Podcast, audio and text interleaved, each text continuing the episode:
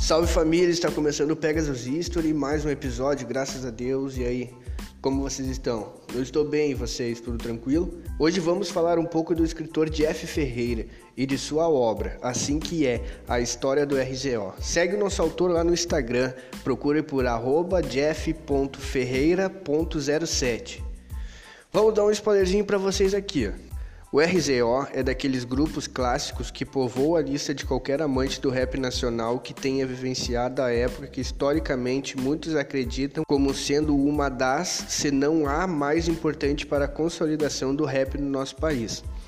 Capitaneado desde sempre pela talentosa dupla Hélio e Sandro, somando a nomes como DJ Cia e vários outros onde se destacam Sabotage e Negrali, o RZO figura entre os grandes nomes do rap nacional. Grupo que, ao longo de mais de 30 anos, passou por algumas formações, onde diversos artistas que por ele passou contribuíram na construção identitária desse pilar do rap brasileiro. Fruto de uma safra altamente criativa do nosso rap nacional, consolidada a partir dos anos 90. O RZO já se diferenciava dos demais ainda em sua fase inicial, como podemos comprovar em seus primeiros registros fonográficos.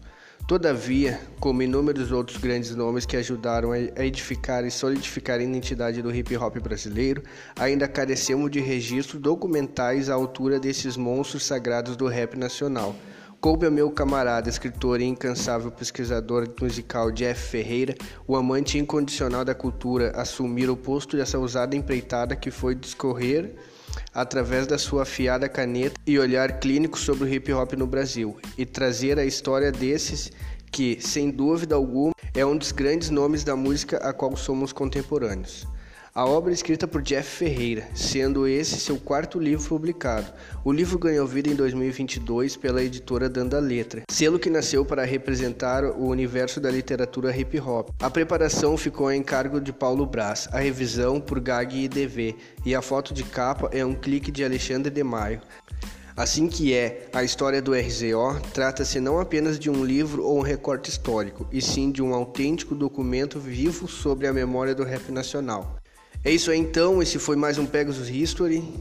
Não esqueça de seguir a gente lá no Instagram, procure por arroba Pegasus History.